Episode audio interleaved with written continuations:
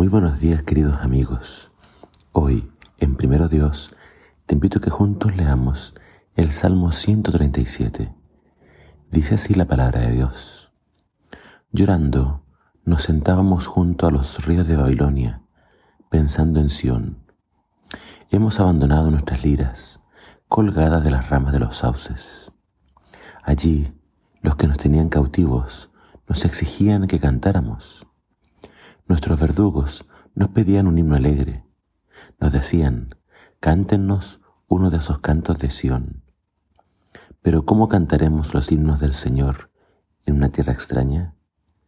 Si llego a olvidarte, oh Jerusalén, que mi mano derecha olvide cómo tocar el arpa. Si no me acordara de ti, ni fueras tú mi más grande gozo, que la lengua se me pegue al paladar. Señor, no olvides lo que estos sedomitas hicieron aquel día en que los ejércitos de Babilonia tomaron Jerusalén. Arrásela hasta el suelo, gritaban. Oh Babilonia, que será destruida. Dichoso el que te, dichoso el que te haga pagar por lo que nos has hecho. Dichoso el que tome a tus niños y los estrelle contra las rocas. Este breve salmo claramente por las líneas que acabamos de leer, nos damos cuenta de cuándo fue su composición. Este salmo pertenece entonces al periodo cuando Israel estuvo cautivo en Babilonia. Es un salmo cargado de emociones, tristeza y también un deseo de venganza por lo que le ha ocurrido a Jerusalén, por lo que le ha ocurrido al pueblo de Israel. Cuando Babilonia destruyó Jerusalén y se llevó eh, cautivo aparte del pueblo porque muchos otros murieron. Eh, para este salmista que tiene que haber sido testigo de estos eventos, eh, porque nos habla de lo que gritaba la gente de Edom, fue un testigo presencial y claramente era un levita, un músico que estaba íntimamente ligado al templo. El sentimiento de este salmista es, yo no puedo cantar, me piden que cante, pero yo no puedo cantar si no estoy en Jerusalén. Eh, mi propósito es siempre alabar al Señor y ya no puedo alabar con alegría porque el templo fue destruido. Eh, el samista habla de no querer olvidarse de Jerusalén y pronuncia cosas que podrían pasarle a él si se olvida de Jerusalén. Es decir, lo peor que podría pasar es olvidarse del templo, de Jerusalén, de la adoración a Dios. Él no puede cantar entonces eh, y siendo un castigo, siente que es una burla que le piden que cante de Sion si no está en.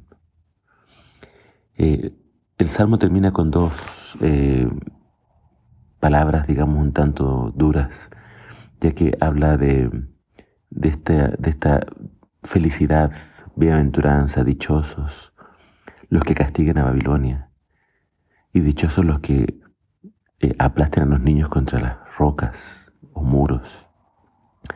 Esto último eh, tenemos que entenderlo de la siguiente forma. En Isaías 3 encontramos una profecía de la caída de Babilonia. Ahí se dice claramente que iba a ser destruida por los medios de los persas. Y ahí describe cosas que iban a pasar cuando cayera Babilonia. Y entre ellos eh, se menciona esto de, de los niños siendo masacrados. Es decir, el samista estando en Babilonia, estando triste por todo lo que le ocurrió a Jerusalén, es posible que haya escuchado esta profecía de Isaías, cuando Isaías hablaba de lo que iba a pasar con Babilonia. Y él solamente pide que sea justicia, él pide que se vengue a Jerusalén. E, es un sentimiento muy, diríamos, negativo pero es el sentimiento de una persona que está profundamente triste por lo que ocurrió con su amada tierra.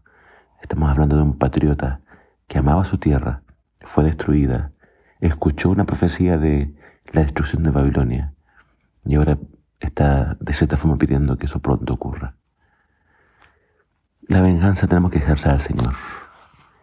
Él siempre hace justicia y siempre castiga a los que hacen el mal. Siempre castiga a los que le hacen daño a su pueblo. Así que si eres hijo de Dios, Tienes que esperar en el Señor. Tienes que esperar en su justicia y dejarle a Él que se encargue de tus enemigos y de aquellos que te han hecho daño. Este salmo también podemos interpretarlo en el sentido de que estamos aún fuera de la Canaán celestial y nuestro anhelo es volver ahí. No podemos considerar Babilonia o este lugar nuestro, nuestro mundo. Nuestro verdadero hogar, nuestro mundo, está siendo preparado por el Señor y Él pronto vendrá a buscarnos. Recuerda eso.